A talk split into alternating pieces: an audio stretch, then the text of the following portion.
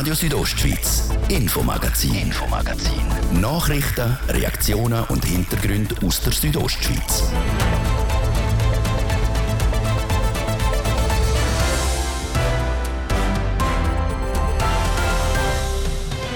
Montag, der 7. März 2022, das sind unsere Themen heute Abend. Causa Vinzenz. Morgen geht es weiter mit dem Gerichtsprozess gegen den ehemaligen Chef der Raiffeisen Schweiz. Der Pierin Vinzenz hat wirklich auch ein bisschen hilflos gewirkt. Eine Vorschau auf den morgigen Prozesstag mit unserer Expertin. Das gescheiterte Rahmenabkommen mit der EU hat Folgen für den Forschungsplatz Schweiz. Mit dieser Rückstufung kann die Schweizer Spitzenforschung keine führende Rolle in der europäischen Forschung mehr übernehmen. Die EU hat die Schweiz aus dem weltweit grössten Forschungsprogramm Horizon Europe ausgeschlossen. Betroffen ist auch die Fachhochschule Graubünden. Und dort tun wir miteinander den Winter austreiben. Wir sind beim alten Brauch dabei. Heute dann sei sie der Schieber, der Schieber, der Die wörtlich heiß Reportage aus Unterfatz. Am Mikrofon ist der Fabio Theus. Guten Abend. Zuerst in dieser Sendung das kantonale Frauenstimm- und Wahlrecht. Im Jahr 1972, also vor 50 Jahren, haben Bündner Männer Ja gesagt, dass Frauen abstimmen und sich wählen lassen dürfen.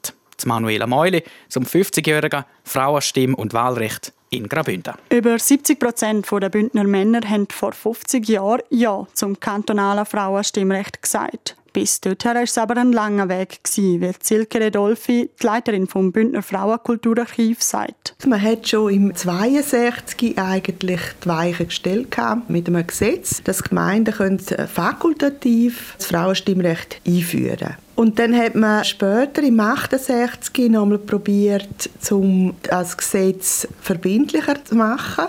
Also, dass Gemeinden hätten sollen einführen. Das ist dann aber abgelehnt worden. Und dann ist im 72 die Vorlage auf Kantonsebene durchgegangen. Erst ein Jahr nach dem eidgenössischen Stimmrecht haben die Frauen dann also auch kantonal abstimmen dürfen. Graubünden war damit der fünftletzte Kanton, der das kantonale Stimmrecht eingeführt hat.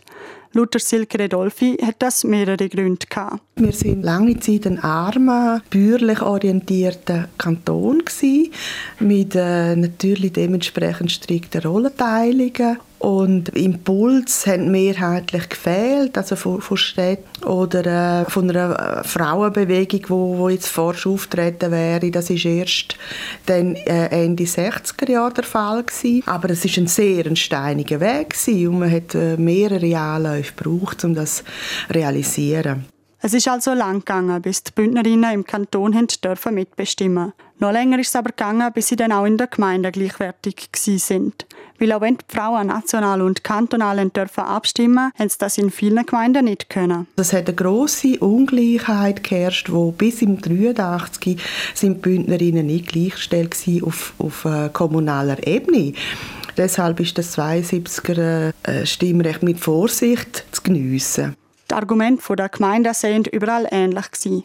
Frauen haben in der Politik nichts zu suchen und sie wollen die auch gerne nicht mitbestimmen. Es gibt aber auch Gemeinden, die das nicht so gesehen haben. Beispielsweise Chur hat das kommunale Frauenstimmrecht schon 1968 eingeführt. Da sieht man sehr stark, dass Männer unterstützt sind. Man hat eine richtig grosse Lobbykampagne gefahren mit Leserbrief, mit Leserinnenbrief, mit Plakat, mit Vorträgen und so weiter. Das ist also eine riesen Aufgabe, ein riesen Anlass gewesen, ein riesen Engagement von diesen Kreis und es hat eben Männer gebraucht, die das unterstützt haben in dem Parlament, aber eben auch in der Öffentlichkeit. Chur sei dann auch der Ausschlag gewesen, dass es kantonal vorangegangen ist. Die letzten Gemeinden haben das kommunale Frauenstimmrecht aber erst 1983 eingeführt, also elf Jahre nach dem kantonalen Stimmrecht. Und das auch nur, weil der Kanton sie dazu gezwungen hat. Laut Silke Redolfi, der Leiterin vom Frauenkulturarchiv Graubünden, ist das kantonale Frauenstimmrecht vor 50 Jahren zwar ein Meilenstein gewesen, aber noch nicht der Durchbruch. Mittlerweile zählt zum Beispiel das Bündner Parlament einen Frauenanteil von über 20 Prozent. Und für die kommenden Regierungsratswahlen von Mitte Mai ist zumindest eine Frau aufgestellt. Nochmal zu Manuela Meuli. Seit dem 5. März 1972 dürfen die Bündnerinnen auch mitbestimmen, was auf kantonaler Ebene läuft. Trotzdem gibt es auch heute, besonders in der Politik, immer noch große Unterschiede zwischen Frau und Mann, wie Barbara Wülzer sagt. Sie ist Leiterin der Bündner Stabsstelle für Chancengleichheit von Frau und Mann. Kürzlich ist eine Studie herausgekommen, also Erhebung der Frauen in der Gemeinspolitik, und da sieht man halt, dass es eigentlich stagniert, also mehr oder weniger. Seit mehreren Jahren bleibt man irgendwo bei diesen 20 Prozent, sowohl bei kommunaler Ebene wie auch im Grossen Rat. Im schweizweiten Vergleich steht Graubünden mit dieser Frauenquote im Parlament darum nicht gut da. Zusammen mit Glarus und Nidwalden ist der Kanton auf dem letzten Platz. Für das sieht Barbara Wülzer verschiedene Gründe. Das eine ist zum Beispiel Vernetzung. Also die Frauen haben sich zwar vernetzt, aber sehr oft im sozialen, im zivilen, im kulturellen Bereich, im politischen Bereich haben sie ja gar nicht die Möglichkeiten gehabt. Dann haben auch die Parteienorganisationen zuerst müssen aufbauen, also über die, wo Frauen anspricht. Und die Parteien haben auch müssen lernen, wie macht man das, wie spricht man Frauen an. Auch dort ist das heute immer noch nicht ganz gelungen oder bei allen Parteien gleich gut. Außerdem gibt es auch immer noch kulturelle und soziale Hürden, die Frauen daran hindern, öffentlich aufzutreten. Beispielsweise, dass sie sich ein politisches Amt selber nicht zutrauen oder sich nicht in dieser Rolle sehen. Laut der Barbara Wülzer ist es wichtig, dass die Lösung von diesen Problemen nicht eine reine Frauensache ist. Auch Männer können die für Gleichstellung einstehen. Gemeinsam geht es sicher auch darum, mehr auch die Spielregeln zu verändern und zu schauen, wie muss es denn sein, dass es für alle passt. Und das betrifft jetzt nicht nur die Frauen und Männer, das betrifft auch die jüngere Generation oder vielleicht auch Menschen mit einem besonderen Hintergrund, dass die auch in der Politik und in den politischen Spielregeln sich zurechtfinden. Darum setzt sie auch die Stabsstelle für Chancengleichheit von Frauen und Mann dort an und probiert vor allem junge Frauen auf die Politik aufmerksam zu machen, sodass dann langfristig gleich viele Frauen wie Männer politisch tätig sind. Kurzfristig schaut Barbara Wülser auf die kommenden Wahlen im Mai. Für den Grossen Rat sind rund 30 Prozent der aufgestellten Personen Kandidatinnen. Und mit der Carmelia Meissen gibt es auch eine Frau, die für die Regierung kandidiert. Das ist ein wichtiger Schritt, aber keinesfalls genug. Morgen steht dann ein wichtiger Tag für die Gleichstellung von Frau und Mann an. Am 8. März ist der Internationale Frauentag.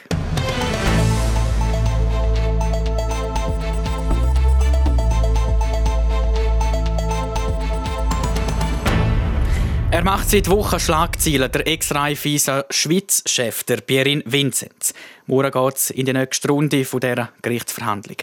Eine Übersicht zum Prozess und was bisher vor dem Richter passiert ist, der Livio Biondini. Die Anklageschrift liest sich wie ein Drehbuch für einen Hollywood-Thriller. Verdeckte Beteiligungen an Millionengeschäften, veruntreute Spesenausgaben in Stripclubs, verwüstete Hotelzimmer, ungerechtfertigte Privatreisen auf Geschäftskosten. Das alles soll der Perin Vinzenz laut Staatsanwaltschaft verbrochen haben. Der Ex-CEO von Raiffeisen ist der Hauptanklagte. Auch der ehemalige Chef der Kreditkartenfirma Aduno, der Beat Stocker und weitere Personen stehen unter anderem wettbewerbsmäßig um Betrug und Veruntreuung vor dem Bezirksgericht in Zürich. Die Berina Hasler war für die Südostschweiz beim Prozess vor Ort. Wir wollten von ihr wissen, wie die ersten Prozesstage verlaufen sind.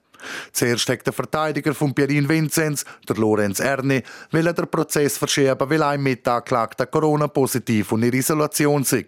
Der Richter hat das aber abgelehnt. Dann war die Befragung von äh, Pierin Vinzenz, die natürlich äh, sehr, sehr spannend war. Er hat alles stringent abgewiesen, außer bei den Spesen. Dort hat er so teileinsichtig gesagt, ja, da hat er vielleicht ein paar Sachen nicht so richtig gemacht. Nichtsdestotrotz hat er vergessen, um diese Sachen der Raiffeisenkasse zu melden oder hat es nicht gewusst. Also es sind immer so ein bisschen Entschuldigungen gewesen. Über den Eindruck, den der Pierin Vinzenz und der Beat Stocker vor Gericht gemacht haben, ist auch viel geredet worden. Der Pierin Vinzenz hat keine schlechte Falle gemacht, überhaupt nicht. Er hat das gesagt, was er müssen sagen, er hat das abgestritten, was er hat müssen abstreiten, er hat das eingesehen, was wirklich die anderen können beweisen. Aber zum Teil hat er wirklich auch ein bisschen hilflos gewirkt. Ganz anders Beat Stocker. Er hat keine Erinnerungslücke gehabt der Pierin hat dann und wann einmal gesagt, oh, daran kann ich mich nicht mehr erinnern. Aber der, der Beat Stocker hat sich wirklich an alles erinnern. Das ist unglaublich gewesen. Also die kleinste Sachverhalt hat er können repetieren. Das ist so der Unterschied zwischen diesen zwei, zumindest bei der Befragung. Wie die nächsten Prozesstage verlaufen, nachdem bisher Plädoyer von der Verteidiger und vom Staatsanwalt abgehandelt worden sind, erzählt Birina Hassler. Was aber bis jetzt noch nicht war, ist, das sind die sogenannten Replik. Also es darf natürlich jeder nochmal auf eine Antwort von einem anderen antworten. Das heißt, wenn also zum Beispiel das Plädoyer vom, ähm, vom Herr Erni, äh, da darf natürlich die Gegenseite jetzt kommen und sagen, das hat der Herr Erni so und so gemacht, so stimmt das natürlich nicht, da habe ich natürlich noch etwas zu sagen. Also es könnte, äh, es ist begrenzt, irgendwas wenn einmal, aber es könnte sehr langatmig werden mit den Repliken. Und gleich müssen die der Staatsanwalt und der Richter ein bisschen Gas geben, denn gewisse Anschuldigungen würden sich im April verjähren, darum müsse der Prozess im März noch abgeschlossen sein. Dass es aber auch schon im März ein Urteil gäbe, sei eher unwahrscheinlich. Wie lange der Prozess noch ging, sei schwer abzuschätzen. Ich nehme an, das geht relativ lang. Sagen wir jetzt einmal, ich denke mal ganz sicher einen Monat. Und was auch immer da rauskommt, wenn es nicht noch länger geht, was auch immer da rauskommt, also logisch Freispruch dann nicht, aber irgendein Bereich, das wird weitergezogen, die nächste Instanz. Also das ist noch lange nicht fertig. Dann geht das Spiel einfach wieder von vorne los. Außer es gibt die wirklich überall Freisprüche, dann logischerweise nicht. Aber nur irgendwie jemandem etwas Gleises, dann wird es weitergezogen die nächste Instanz. So die Birina Hasler. Morgen geht es im Volkshaus weiter mit einem der grössten Wirtschaftsprozesse der Schweizer Geschichte. Der Livio Biondini zum Press in der Causa vom Ex-Raiffeisen Schweiz-Chef Ampierin Vinzenz.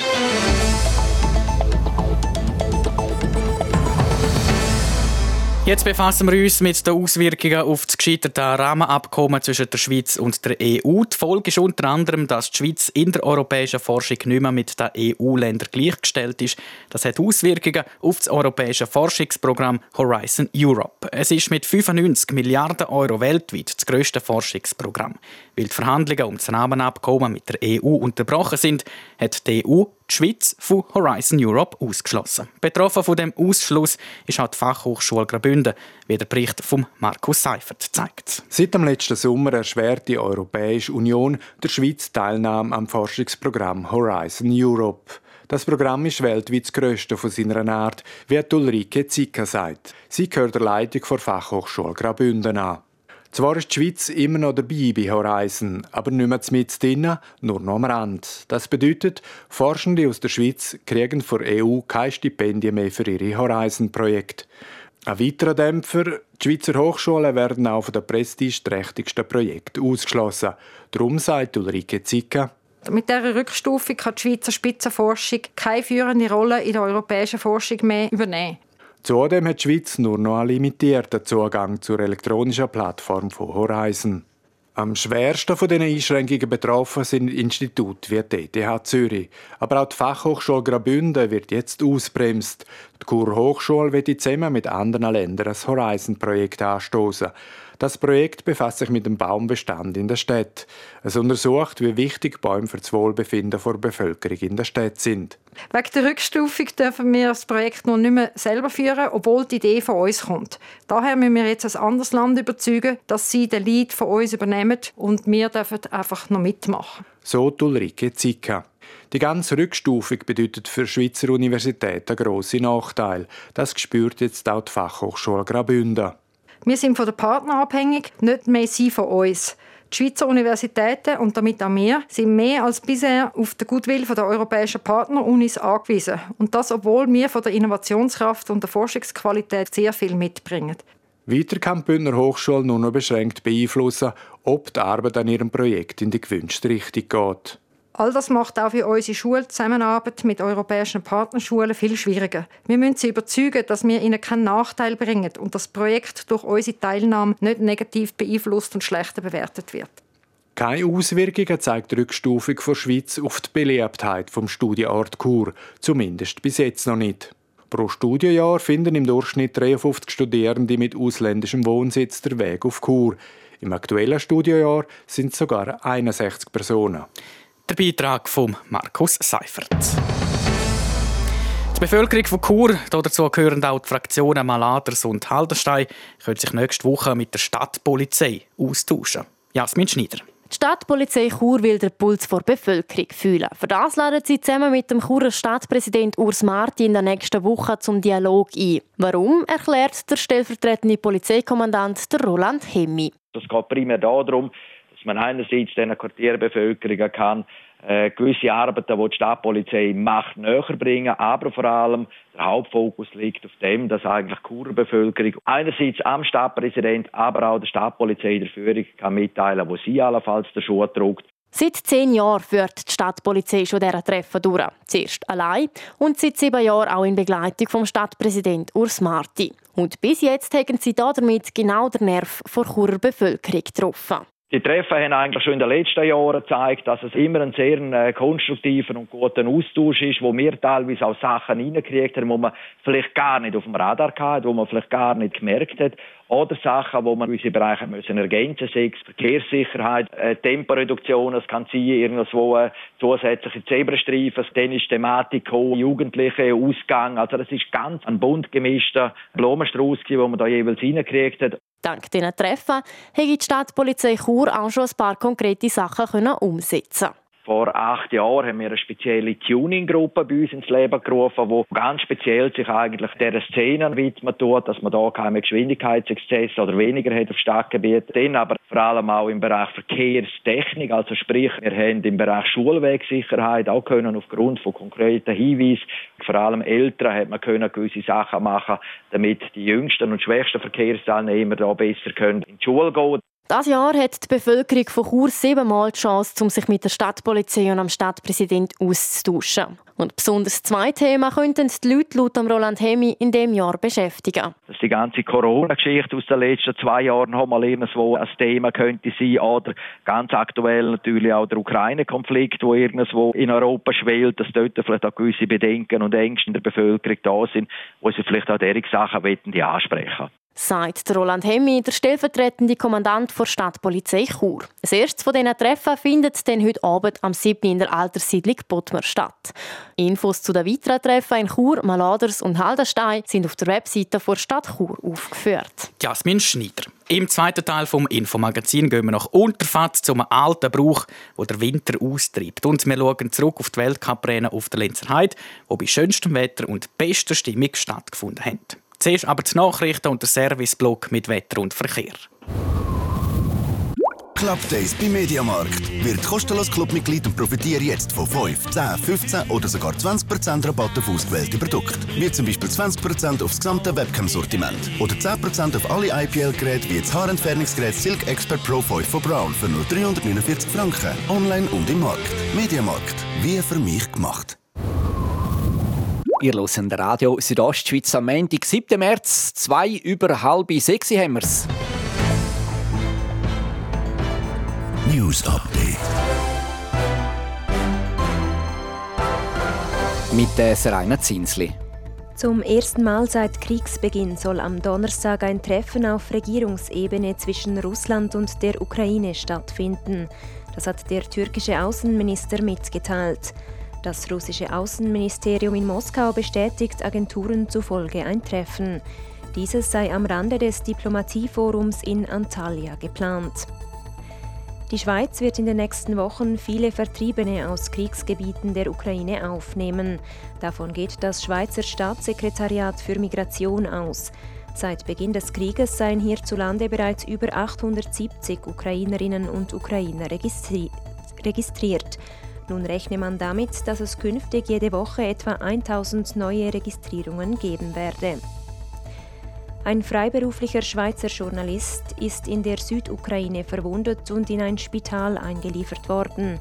Der Berufsverband Impressum verurteilte den Angriff auf eines seiner Mitglieder aufs Schärfste. Der Journalist sei durch Schüsse leicht verletzt worden, die laut seinen eigenen Angaben von einem russischen Kommando abgegeben wurden, das obwohl er mit dem Logo Press gekennzeichnet gewesen sei. Wir blicken auf die Corona-Fallzahlen in der Schweiz und im Fürstentum Liechtenstein. Dem Bundesamt für Gesundheit BAG sind über das Wochenende 58.110 neue Ansteckungen gemeldet worden. Gleichzeitig registrierte das BAG 17 neue Todesfälle und 188 Spitaleinweisungen. Damit sind die Fallzahlen in der Wochenfrist um über 58 Prozent gestiegen. Und auch die Spitaleinweisungen nahmen im Vergleich zur Vorwoche zu, das um 3,3 Prozent. Präsentiert von Tanzschule Home of Dance. Die Tanzschule in Kur für alle Partens. Von Disco Fox über Salsa bis zu Hochzeitstanz und Bachata. www.homeofdance.ch ja, wir gehen an einer meistens sternenklaren Nacht entgegen. Temperaturen die sinken auf rund minus 2 Grad im Churer Rheintal und minus 16 Grad im Oberengadin. Morgen Dienstag gibt es dann nochmal wunderbares Wintersportwetter mit ganz viel Sonne und nur ab und zu ein paar Schleierwolken. Das bei Tageshöchsttemperaturen von 7 Grad im Sarganserland. In Ilanz gibt es 5 und zu Arosa 0 Grad. Verkehr präsentiert von Autowalzer AG, Ihre BMW-Partner im Rital. Autowalzer.ch neu auch mit BMW Motorräder in St. Gallen. Da haben wir immer noch Feierabendverkehr in der Stadt Chur, aktuell Stau oder stockend im Bereich Postplatz Welsdörfli, denn bei der Autobahnausfahrt Chur Nord stadteinwärts und auf der Masanzerstraße stadtauswärts. Dort braucht ihr im Moment bis zu 20 Minuten länger. Wir wünschen viel Geduld. Weitere Meldungen haben wir keine. Und eine gute und sichere Fahrt. Verkehr. Und damit zurück in die Redaktion zum Fabio Theus. Radio Südostschweiz, Infomagazin. Infomagazin. Nachrichten, Reaktionen und Hintergründe aus der Südostschweiz.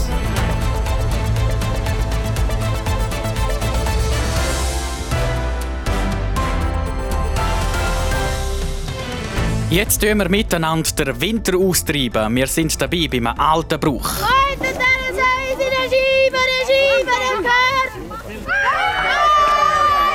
Die heiße Reportage aus Unterfatz und wir schauen nochmal zurück an die Weltcuprennen auf der Linzer Heide. Bei super Stimmung und schönstem Wetter haben die besten Skirennfahrerinnen der Welt die berühmt berüchtigte Silvano Beltrametti Piste unter Ski genommen. Das ist das Infomagazin hier bei Radio Südostschweiz. Gestern ist das Unterfatz am Skibauschlag wieder Post abgegangen. Glühende Holzscheiben sind gestern Abend zu Unterfatz wieder durch die Luft geflogen. Mit dabei beim Scheibenschlagen ist Sarah Marti. Für einmal hat man bei ihr eine Ausnahme gemacht, weil Scheibenschlagen das ist eigentlich Männersache. Wenn fast nach runter sieht man Fatz, wir Mit einem traditionellen Scheibenschlagerlied ist gestern Abend von der Buben oberhalb von Fatz eingeläutet worden. Scheibenschlagen ist ein Brauch, den es mindestens 1000 Jahre nicht nur zu Unterfatz, sondern auch im Tirol oder zu Danis ihr selber gibt. Das Unterfatz findet immer am ersten Sonntag nach dem Aschermittwoch statt. Obwohl es ein bisschen wie die Ruhe vor dem Sturm wirkt, sieht man den Buben die Vorfreude an. Auch als ich nachgefragt habe, hört man, für die Buben ist das fast ein speziellerer Tag als Weihnachten. Weihnachten? Also der heutige Scheibenschlagtag ist sicher sehr speziell. Ich bin auch schon seit klein auf dabei und freue mich dieses Jahr sehr extrem, auch weil letztes Jahr halt nicht war, Scheibenschlag. Wegen Corona hat es letztes Jahr nicht stattfinden. Für die einen war das schon fast eine Tragödie gewesen. Ja, das war einfach schade für äh, schon die Arbeit, die man schon gemacht hat und äh, ja, eigentlich sind alle auch schon traurig wegen diesem Moment. Denn die meisten sind schon, seit sie kaum laufen können, auf den Scheibenplätzen. Umso mehr ist die Freude also das Jahr. Nachdem das Feuer und alles andere vorbereitet ist und es langsam dunkel wird, geht es endlich los. Der Erste hat seine viereckige Holzscheibe genommen, auf die Rute gesteckt, ins Feuer gehebt, bis sie gelut hat und mit Schwung über die Schanze der Bergtour abgeschlagen. Heute, dann sei sie der Scheibe, der Scheibe, der gehört, der gehört der Sarah.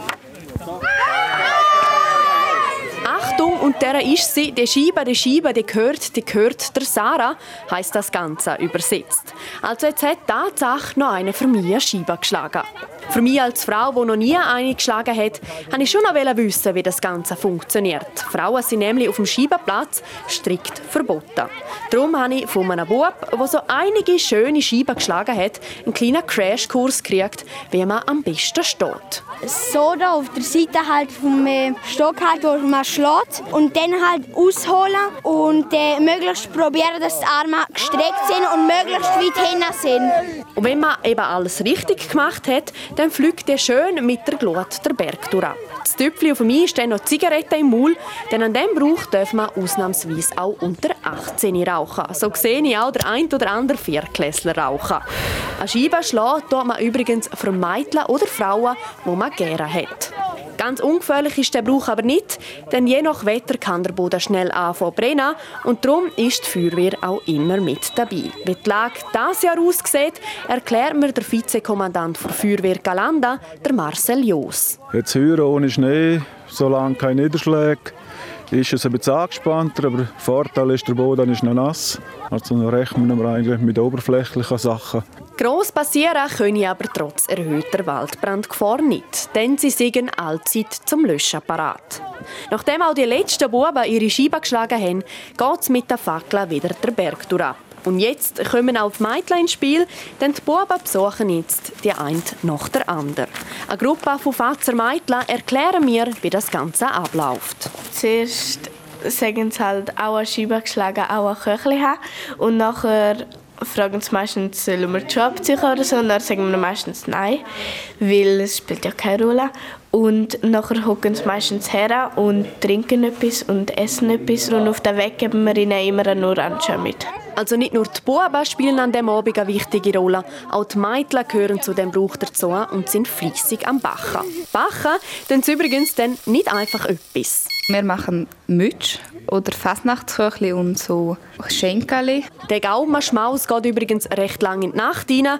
Darum haben die Schülerinnen und Schüler zu Unterfatz auch am nächsten Tag schulfrei. Das ist die Reportage von Sarah Marti zum traditionellen Scheibenschlag in Unterfatz.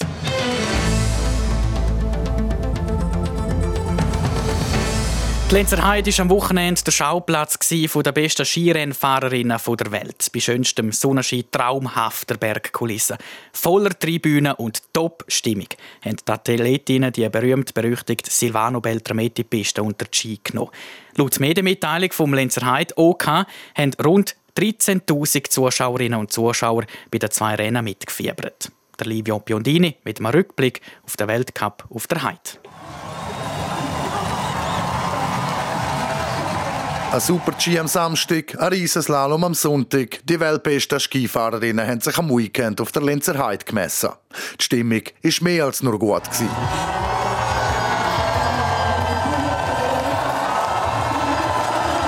Es ist gejubelt und angeführt worden. Zwischendurch hat man Alphörner oder Glocken gehört. Den Zuschauern hat es gefallen. Also ja, ich wollte auch schauen und ich finde es auch wieder cool.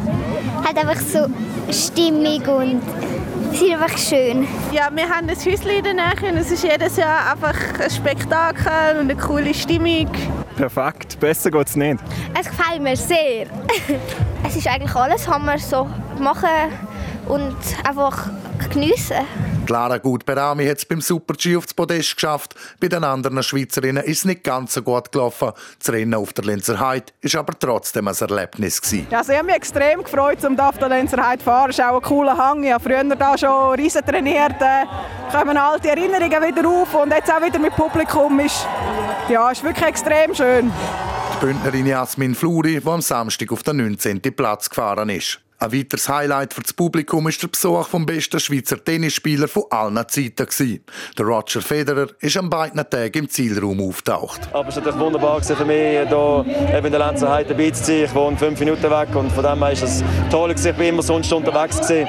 Äh, all die Jahre natürlich. Und jetzt endlich bin ich mal da. Leider wegen dem Knie. Aber es war super, gewesen, so viele Fahrerinnen zu treffen. Ich freue mich, das Wochenende auch zu genießen. So die ehemalige Nummer 1 im Tennis gegenüber SRF. Er könne langsam auch ans Comeback denken nach seiner Knieverletzung. Eine Umarmung für Wendy Holdener hat es auch noch gegeben. Wir haben das Fernsehen geschaltet und haben gesagt, drei sind aus, aber sie haben den Roger gezeigt, wir haben Freude gehabt. Und ich habe ihn noch nie persönlich oder live gesehen.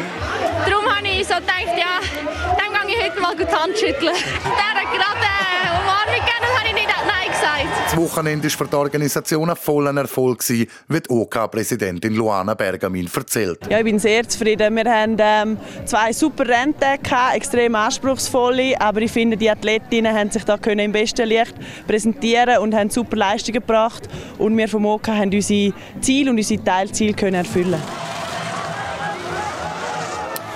Ja, man hat sie gerade schon kurz gehört. Luana Bergamin, die OK-Chefin der Weltcuprennen auf der Lenzer Heide. Jetzt aber noch ein ausführlicheres Fazit von ihr. Francesca Albertini hat mit ihr können reden. Luana Bergamin, das Rennwochenende auf, ähm, auf der Lenzer Heide ist jetzt durch. Sie sind das erste Mal OK-Chefin OK Was ist Ihr Fazit? Sind Sie zufrieden?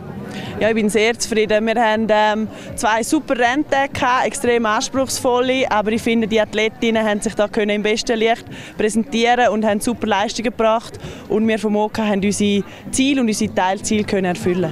Jetzt, äh, die Silvano Beltrametti-Strecke ist ja dafür bekannt, dass sie sehr schwierig ist. Aber viele Athletinnen haben ja jetzt gesagt, sie ist gut geblieben, ist gut präpariert gewesen.